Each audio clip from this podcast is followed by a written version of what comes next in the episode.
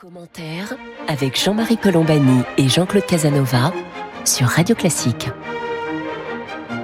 Bonjour et bienvenue dans Commentaire. Jean-Claude Casanova et moi-même, nous sommes heureux de vous retrouver pour cette conversation hebdomadaire qui va apporter un petit peu sur le bilan de l'élection présidentielle parce que les choses vont tellement vite que on oublie presque, j'exagère bien sûr, que nous avons un nouveau président, en tout cas un président réélu depuis euh, maintenant près de près d'une semaine. Nous avons avec nous Frédéric Dabi, le directeur général de l'IFOP, pour euh, euh, nous éclairer dans, dans le commentaire que nous pouvons faire de cette de cette élection que l'on disait à nul autre pareil, qui a réservé son lot de surprises et qui a permis donc à euh, Emmanuel Macron d'être réélu avec 58,5% des voix.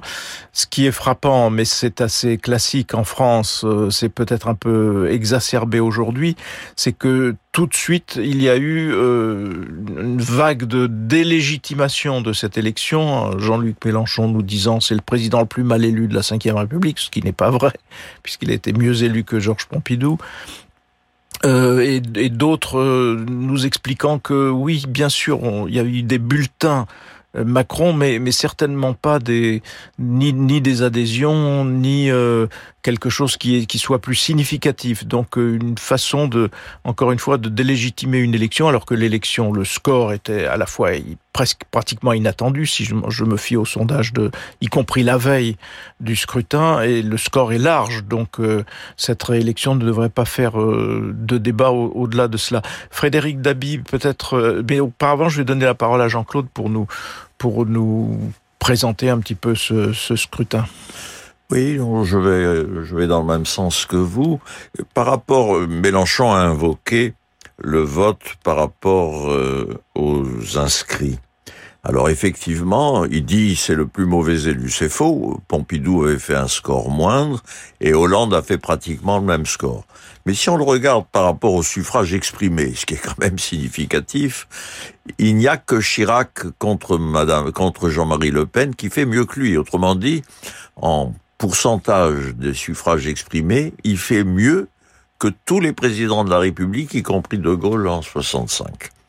Donc malgré tout, si vous voulez, c'est une victoire. Mais je voudrais insister sur un deuxième point, qui est le problème des extrêmes, parce que on a dit ici ou là que c'est les cinq ans de Macron qui font naître les extrêmes. Mais si on regarde l'évolution des extrêmes sur euh, dix ans, eh bien, on constate une chose très simple, c'est que l'extrême gauche a monté essentiellement sous la période de Hollande, c'est-à-dire que l'extrême gauche est passée euh, entre 2012 et 2017 de 13,2% à 21,3% des suffrages exprimés. Et l'extrême droite, à elle, a eu une progression continue de 6% chaque fois entre 2012 et 2017 et 2017 et 2022. Donc le phénomène des extrêmes, si vous voulez, ne peut pas être euh, imputé à Emmanuel Macron. Il ne peut pas être imputé non plus seulement à Macron plus euh, Hollande. C'est un phénomène qui se prolonge de façon continue depuis plus de 15 ans et donc il faut en chercher les causes indépendamment de l'élection présidentielle elle-même. Frédéric David, un premier, un premier commentaire. Oui, je partage ce que vous dites. Hein. Il y a eu euh, il y a un phénomène de délégitimation euh, des vainqueurs euh, de l'élection, j'ai envie de dire des élections. Hein. C'est un phénomène qui vient de loin. Rappelez-vous, euh, en 2012, on disait François Hollande n'a pas vraiment été élu. Il ne manquait qu'une semaine de campagne à Nicolas Sarkozy pour gagner. C'est vrai que l'écart entre les deux s'était beaucoup réduit dans les enquêtes IFOP fiduciales. En 2017, on disait Emmanuel Macron a fait un score faible au premier tour, en oubliant qu'il avait fait mieux que de très nombreux candidats y compris Jacques Chirac à plusieurs reprises, que c'était facile pour lui euh, de gagner puisqu'il affrontait Marine Le Pen, la réprouvé, si je puis dire, la repoussoir au second tour. Donc c'est un phénomène que je trouve inquiétant et vous avez bien fait de rappeler les différents indicateurs, euh, plus euh, dessus, plus de pourcentage d'inscrits que, Georges Pompidou euh, en 69, un écart euh, qui est un des plus grands jamais euh, euh, observés. Nos dernières enquêtes donnaient 55,5, 56, donc on était en dessous du score qui a été constaté. Puis il y a aussi un dernier point, le nombre de voix, quasiment 19 millions de voix pour Emmanuel Macron. Je crois que c'est un des, c'est un des scores les plus élevés jamais observés. Peut-être que Jacques Chirac, dans le contexte de 2002, a fait un petit peu mieux en nombre de voix. J'ai pas le chiffre en tête. En tout cas, il y a ce phénomène de délégitimation des élus qui est particulièrement euh, inquiétant et qui fait partie maintenant euh, du folklore électoral. Je rappellerai aussi qu'après les élections municipales, il a été dit que les tel ou tel maire de grande ville n'a pas vraiment gagné puisqu'il avait parti, il avait bénéficié d'une abstention euh, très forte. C'est un jeu plutôt dangereux euh, dans euh, le contexte de notre pacte démocratique. Alors avant de nous projeter vers ce qui nous attend, c'est-à-dire des élections législatives, lesquelles vont être déterminantes, puisque un président sans majorité est un président impuissant et qu'il faudra une majorité que ce soit une majorité uniforme ou que ce soit une majorité de coalition pour que le président puisse gouverner, puisse avancer dans, dans ce qu'il souhaite faire. Mais avant de nous projeter vers, dans cette, vers cette échéance, euh, Frédéric Badby, juste quelques mots sur... Euh, sur le scrutin passé, euh, je, cite de mémoire Jérôme Jaffré qui disait euh, c'est un, score euh, qui a permis, euh, c'est la victoire d'une France euh, âgée et aisée.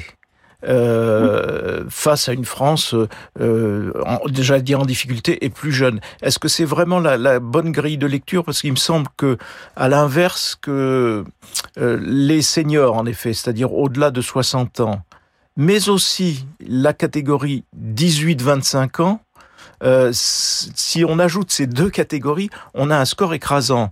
Donc, euh, où, est le, où, est le, où, où, où doit-on se situer, Frédéric Dabi?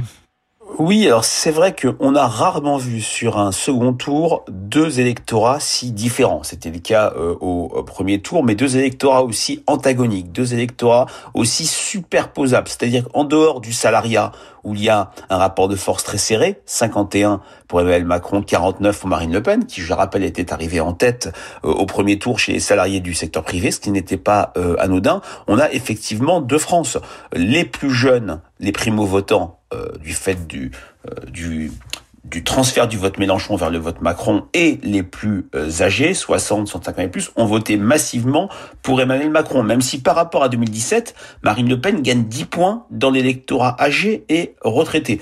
Plus vous êtes jeune, plus vous, plus, vous votez Marine Le Pen, puisqu'elle est quasiment, elle est en tête chez les 25-34 ans. Vous êtes âgé, vous votez majoritairement. Je rappelle que ce sont des tendances, pas quelque chose qui est, euh, comment dire, hégémonique. Il y a un écart euh, entre Emmanuel Macron et Marine Le Pen d'une quarantaine de points chez les cadres supérieurs, presque 50 points même, 30 points d'avance pour Marine Le Pen chez les ouvriers.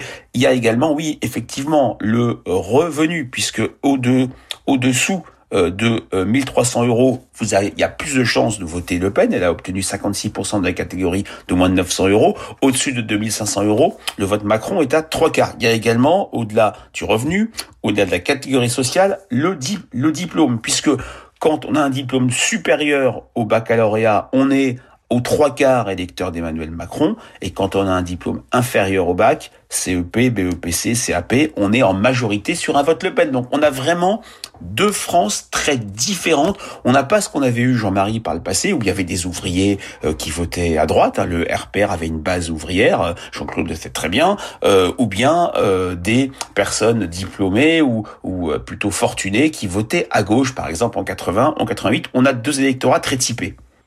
Jean-Claude Casanova. Oui, donc ce qui est très difficile, c'est d'utiliser la catégorie droite-gauche, parce que si on utilise la catégorie droite-gauche, il faut en conclure, premièrement, que les ouvriers désormais votent à droite, ce qui est une nouveauté, puisque, euh, si je comprends bien, 65% des ouvriers ont voté Le Pen.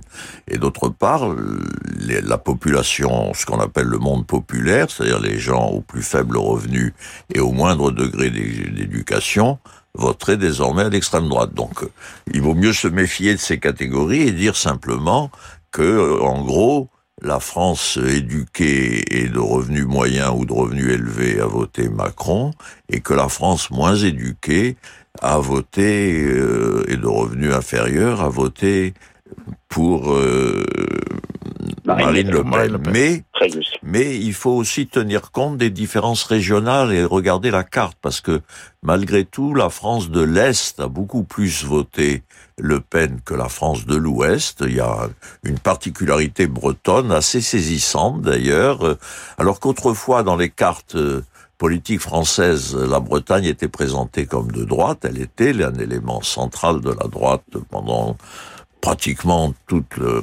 les deux tiers du XXe siècle. Aujourd'hui, la Bretagne a voté, la Bretagne a voté Macron, une partie du Sud-Ouest également, l'Auvergne, alors qu'il y a une singularité Le Pen dans le Midi proprement dit, à l'exception de l'Hérault, euh, et dans le Nord et l'Est, à l'exception de l'Alsace et de la Moselle. Frédéric Dabi, il y a évidemment ce, ce, partage euh, géographique, mais si on regarde maintenant ce qui est devant nous, c'est-à-dire la perspective d'une des, élections euh, législatives, on, voit bien que tout le monde se met en mouvement et je voudrais vous solliciter pour savoir si cette, euh, cette façon de réfléchir est pertinente ou non. Tout le monde se met en mouvement en se disant, voilà, les résultats de l'élection présidentielle sont ceux-là, donc je les applique à, aux circonscriptions et de cette application aux circonscriptions, je tire l'idée que euh, ben, j'ai une chance de gagner ou, non. Et, et, je tire l'idée que à ce moment-là, il n'y a plus ni parti socialiste ni républicain. Or, dans la réalité territoriale du pays, il y a des élus locaux, il y a des conseils départementaux, il y a des conseils régionaux où et socialistes et républicains sont en, sont en nombre, non seulement sont en nombre, mais ils, ils tiennent le territoire. Donc euh, est-ce que, est que les partis aujourd'hui qui raisonnent en disant j'applique simplement les résultats de la présidentielle au niveau des circonscriptions, est-ce que c'est pertinent ou non, Frédéric Dabi? C'est pertinent, mais c'est bien sûr euh, incomplet. Vous l'avez rappelé, euh, Jean-Marie Colombani, il y a le poids des sortants, les sortants particulièrement euh, implantés, ceux qui, par exemple, avaient résisté à la vague euh, Macron post-présidentielle aux législatives de, de, de 2017. projeter la présidentielle sur les circonscriptions a quand même une base de fondement, puisqu'on l'a vu en 2002, en 2007, en 2012 et que j'en parlais en 2017, euh, les, les, élections législatives ont perdu leur autonomie, leur spécificité. Elles sont très fortement indexées sur le résultat de l'élection présidentielle. Je parle souvent d'effet de souffle présidentiel qui va, je dirais, modeler le rapport de force législatif. Euh, on l'a vu puisque chaque président élu en 2000, euh, depuis 2002, on peut même remonter à 81 et 88 a eu une majorité absolue ou relative, François Mitterrand en 88, à l'Assemblée nationale. Là, je trouve qu'il y a quand même des éléments de nouveauté. D'abord, c'est le deuxième mandat d'Emmanuel Macron, c'est moins facile d'avoir une majorité euh, euh absolue. Je vous ai référence à François Mitterrand en 88.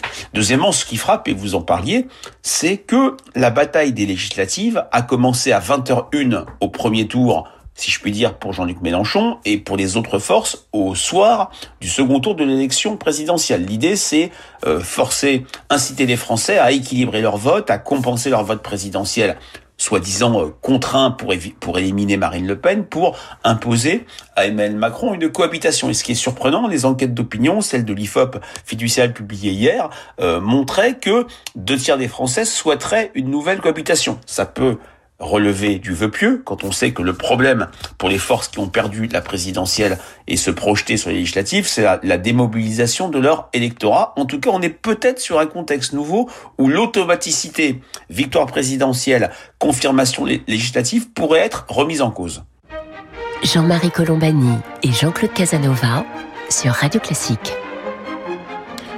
Nous sommes en compagnie de Frédéric Dabi, le directeur général de l'IFOP, avec qui nous commentons les, résultats d'abord de l'élection présidentielle et nous étions tournés dès, maintenant vers l'échéance des élections législatives. Jean-Claude Casanova.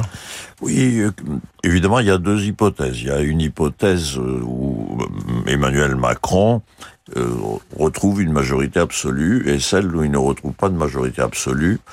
Et on peut écarter un succès de la gauche, parce que malgré tout, le total des voix de gauche, euh, même autour de Mélenchon, ne permet pas beaucoup plus d'élus. Il y aura peut-être à l'intérieur de la gauche plus de mélenchonistes que de socialistes, ou plus de mélenchonistes que d'écologistes, je ne sais pas.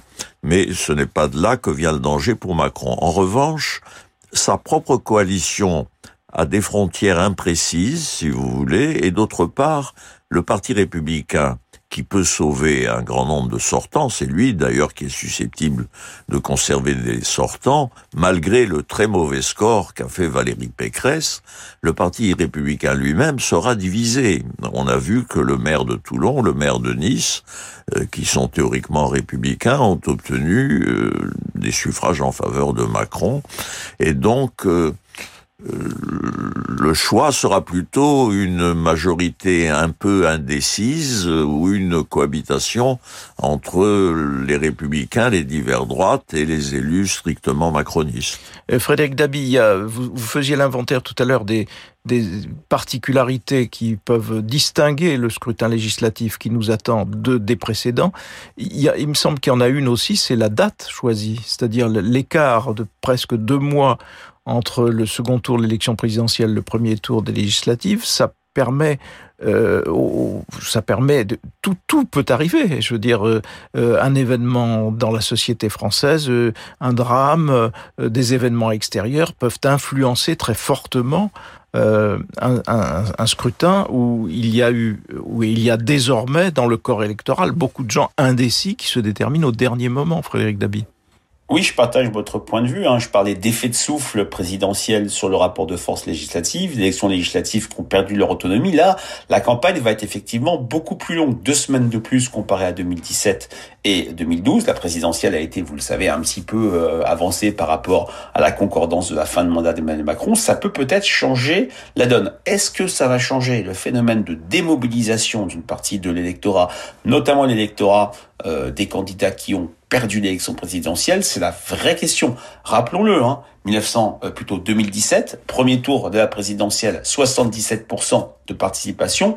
Premier tour des législatives, on est sous les 50%. On perd 27-28 points par rapport à la présidentielle et ça touche surtout euh, les électorats qui n'ont pas gagné la présidentielle. Là, notamment l'électorat non macroniste, si je puis dire. Là, ça peut être relativement différent. Il peut y avoir aussi un vous le rappelez, un événement de campagne, même un événement programmatique qui pourrait euh, euh, stimuler les différentes oppositions. Rappelez-vous en 2007 la TVA sociale qui avait grandement aidé la gauche à limiter les dégâts. Est-ce qu'une réforme des retraites lancée ou en tout cas euh, annoncée avant le premier tour pourrait euh, mobiliser les oppositions à Emmanuel Macron? C'est tout à fait envisageable puisque dans notre dans un sondage IFOP fiducial d'hier, on voit qu'une majorité, plutôt euh, un tiers des Français, souhaitent la victoire de la gauche unie, 29% la victoire du, du RN et des reconquêtes, et seulement un gros quart le la victoire de la majorité présidentielle. Donc il peut y avoir pour la première fois une incertitude, alors que dans les quatre élections passées, depuis que le quinquennat a été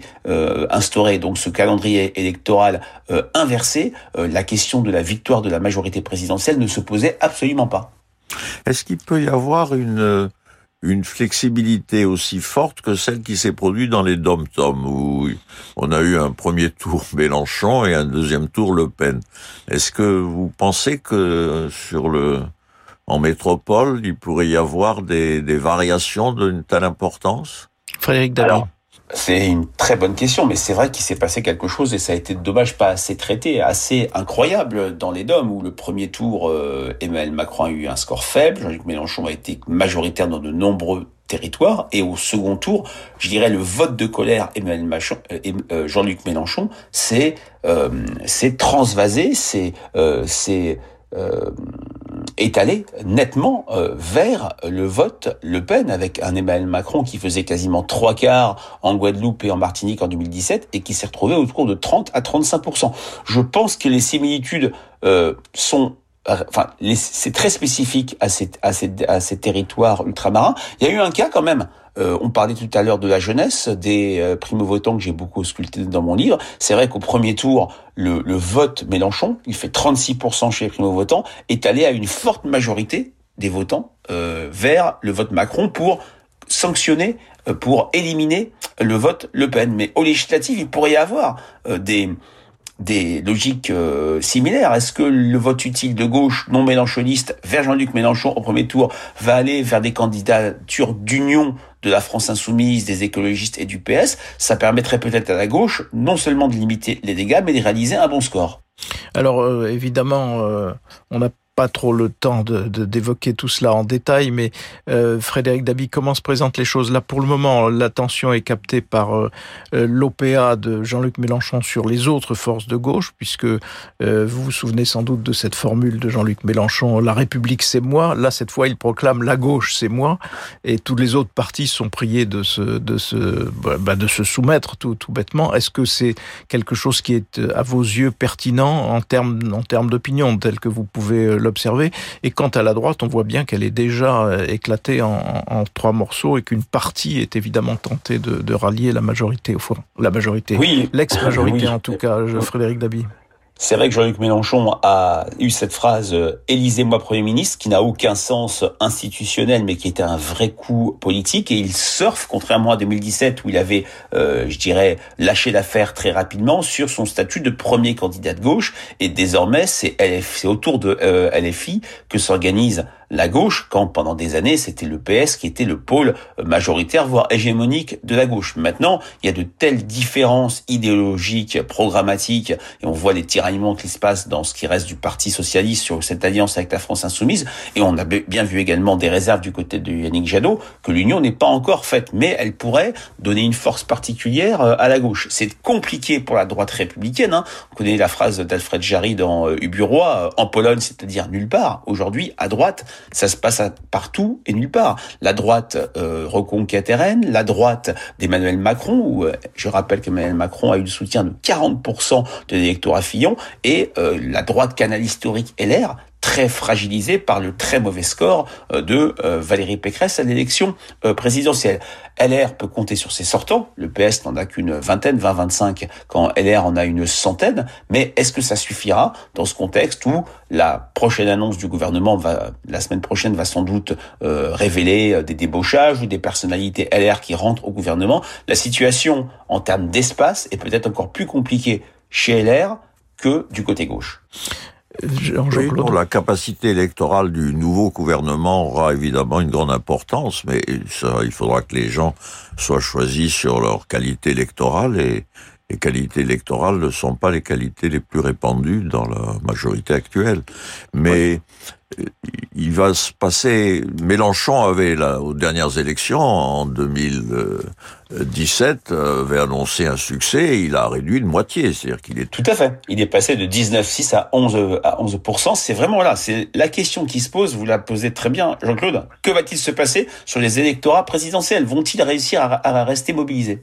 C'est pour ça que je posais la question de la pertinence du simple rapprochement entre l'élection présidentielle et les circonscriptions, parce qu'en effet, et Marine Le Pen et Jean-Luc Mélenchon, en 2017 aux législatives, avaient perdu pratiquement la moitié de leur, euh, la moitié de, le, de, de leur soutien. Juste un dernier mot, peut-être Frédéric Dabi, mais c'est peut-être vous entraîner sur un terrain que, que vous n'aimez pas trop. Je, euh, François Hollande est intervenu vigoureusement pour essayer de, de bloquer l'idée que le PS puisse passer sous les codines comme ça de la France insoumise. Et d'une certaine façon, on le comprend parce que ça voudrait dire que le PS se retrouve avec euh, allié à une formation qui prône la sortie de l'OTAN, la désobéissance aux, lois de, l'Europe euh, et, l'abandon de la fermeté vis-à-vis -vis de Poutine. Euh, voilà, que, que, que penser de cela, Frédéric Dabi? Oui, on a, on a parlé par le passé de, gauche irréconciliable. Je le disais que d'un point de vue programmatique, il y a des différences fondamentales. Et on l'a vu à l'élection euh, présidentielle entre la gauche et les filles et d'autres gauches, la gauche social-démocrate et la gauche écologiste. Là, il y a une question de rapport de force. Hein. Le PS, combien de de combien de divisions on aurait pu dire Europe Écologie Les Verts combien de divisions qui fait que une sorte d'union est en train de se faire. Est-ce que c'est une union qui va être simplement une union mécanique, technique, électorale, ou ça va aller au-delà? Je pense que oui, ce que rappelle François Hollande est quand même parfaitement juste, mais il y a maintenant des rapports de force qui ne sont plus du tout à l'avantage de la force historique de la gauche ou la Ve République, à savoir le Parti socialiste. Jean-Claude Casanova, quelques non, mots. Le, la, le, la, seule victoire possible pour le Parti socialiste, c'est de maintenir le nombre de ses élus, c'est-à-dire de, de, garder les sortants, qui sont très faibles, mais les maintenir. En revanche, ce que j'ignore absolument, c'est le degré de résistance des élus macronistes spécifiques, si vous voulez. De, quel, quel a été leur degré d'implantation? Auront-ils auront-ils en plus du souffle qui vient de l'élection présidentielle, auront-ils un souffle propre? Qui leur permettra de mieux résister. Je crois que c'est la grande inconnue de ce scrutin. Et puis la nouveauté étant, comme on l'a dit tout au long de cette discussion, qu'il n'y a pas eu vraiment de souffle cette fois, cette, cette année. Donc nous, nous verrons. En tout cas, merci beaucoup Frédéric Dabi d'avoir été avec nous aujourd'hui. Frédéric Dabi, donc directeur général de l'IFOP. Merci à vous toutes et à vous tous de nous prêter attention. Jean-Claude Casanova et moi-même, nous vous en remercions et nous vous donnons rendez-vous samedi prochain pour une autre édition de commentaires.